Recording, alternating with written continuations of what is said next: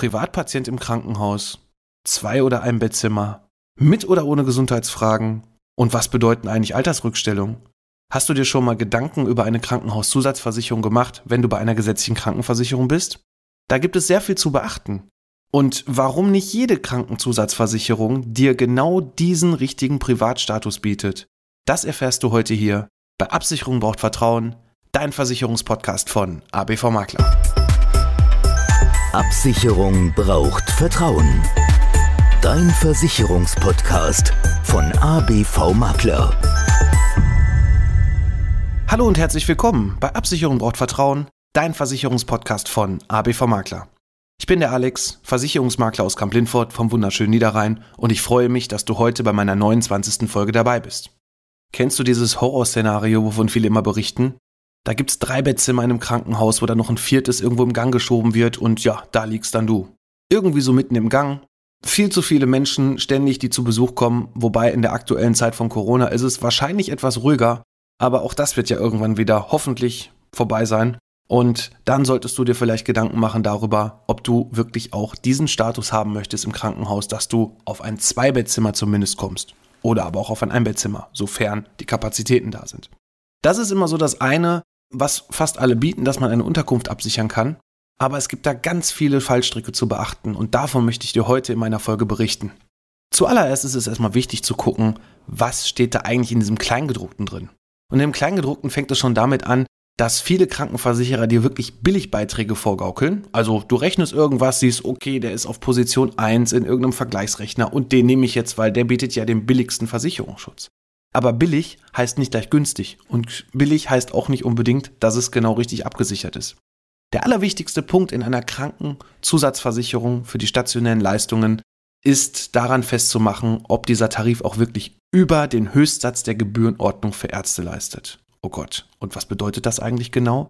Fangen wir mal ganz anders an. Wenn du jetzt keine Krankenzusatzversicherung hast und in der gesetzlichen Krankenversicherung bist, dann ist hier das Ganze so gestrickt, dass quasi die medizinische Notwendigkeit, das heißt also die Mindestbehandlung, die dir wirklich zusteht für die Erkrankung, dass sie nach festen Sätzen abgerechnet wird. Und bei einer privaten Versicherung, also bei einer Zusatzversicherung ist es so, dass es hier halt auch die verschiedenen Sätze ankommt. Es gibt zum einen den 2,3-fachen Satz, das nennt sich Regelhöchstsatz oder auch anders genannt Regelleistung. Das heißt also Regelleistung, alles das, was du über die gesetzliche Krankenversicherung bekommst, bekommst du dann auch wirklich bis zu diesem Satz erstattet. Und wenn dieser Arzt jetzt zum Beispiel eine bessere Behandlung beziehungsweise eine aufwendigere Behandlung durchführt, dann kann er, das muss er allerdings dann in der Rechnung auch schriftlich begründen, dann kann er bis zum 3,5-fachen Satz abrechnen. Doch damit noch nicht genug. Du hast dann vielleicht schon eine bessere Behandlung, aber wenn du diesen Spezialisten jetzt hast, der rechnet vielleicht sogar noch Honorarvereinbarung ab, dann muss, und das ist ganz wichtig, dann muss im Bedingungswerk drinstehen, dass auch über den sogenannten Höchstsatz der Gebührenordnung für Ärzte oder aber auch GOE steht dann irgendwo abgekürzt drin, dass darüber hinaus geleistet wird. Und dann gibt es noch einen ganz wichtigen weiteren Punkt und da unterscheiden sich ganz viele Krankenzusatzversicherungen für den stationären Bereich, nämlich da steht dann irgendwo drin mit oder ohne schriftlicher vorheriger Zusage.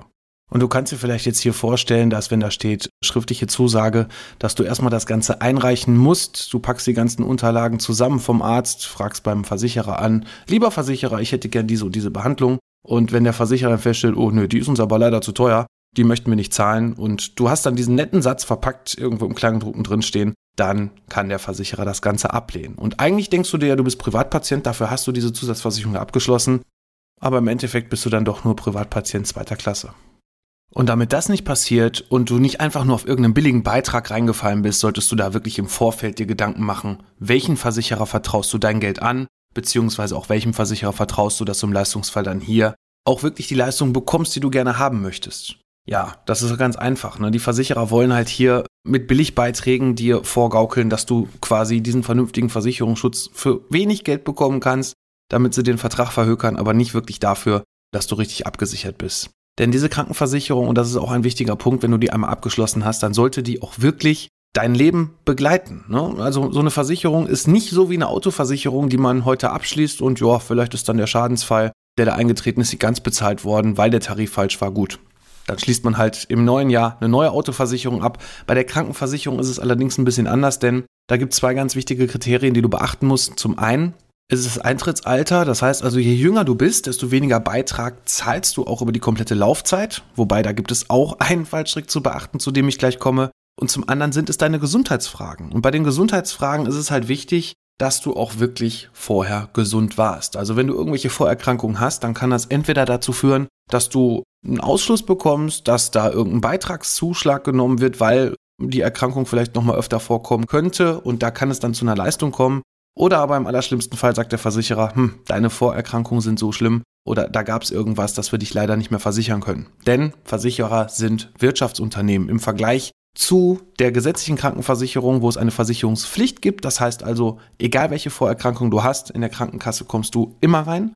Ja, so sieht's dann halt bei der privaten Krankenzusatzversicherung so aus, dass halt der Versicherer entscheidet, ob er dich haben möchte oder nicht. Aber kommen wir nochmal zurück zu dem Eintrittsalter. Je jünger du bist, desto weniger Beitrag zahlst du. Da gibt es leider, in meinen Augen wirklich leider, einige Tarife auf dem Markt, die gerade in dem stationären Bereich hingehen und dir nicht mehr diese Möglichkeit bieten, sondern die bieten einen sogenannten risikogerechten Tarif an. Das heißt also, je älter du bist und je höher auch die Wahrscheinlichkeit ist, dass du mal ins Krankenhaus kommen kannst wegen irgendeiner Erkrankung, desto höher wird auch gleichzeitig der Beitrag. Und das mag dann vielleicht im ersten Moment, gerade im Krankenhausbereich, gut aussehen, wenn du 20 bist, gesund bist.